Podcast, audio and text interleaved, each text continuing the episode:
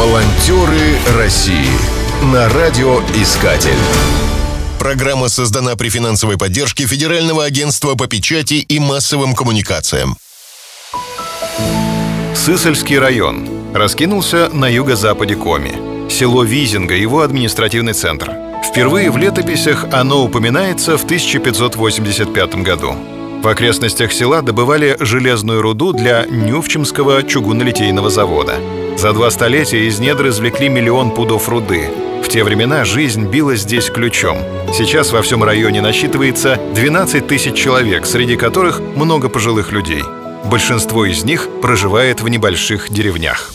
Последние годы в стране набирает силу движение серебряных волонтеров, так называют добровольцев в возрасте 50+.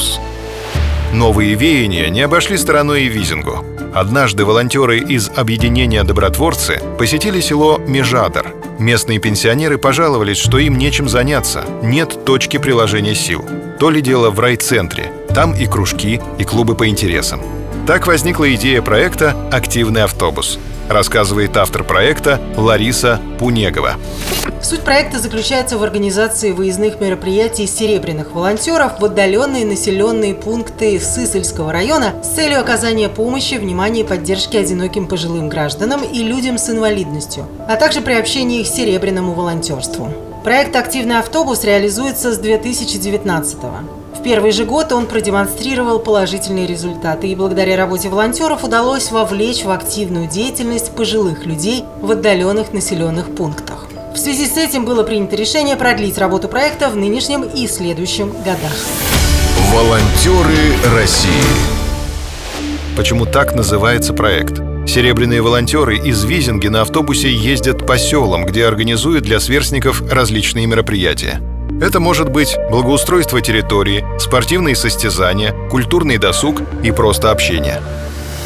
Добровольцы на собственном примере показывают, как интересно и полезно можно организовывать свою жизнь после 50.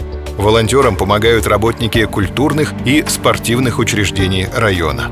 В планах добровольцев создание сети сельских клубов «Активное долголетие». Они могут охватить до 2000 пенсионеров – Предполагается создать школу волонтеров и обучить в ней 30 человек, которые решили влиться в ряды серебряных волонтеров. Важным моментом является поиск спонсоров и партнерских организаций. Автор проекта считает, что реализация планов позволит в полтора раза увеличить число активных пенсионеров. Нет сомнений, это позволит снять психологическое напряжение у многих пожилых людей. Волонтеры России на радиоискатель. Спешите делать добро. Программа создана при финансовой поддержке Федерального агентства по печати и массовым коммуникациям.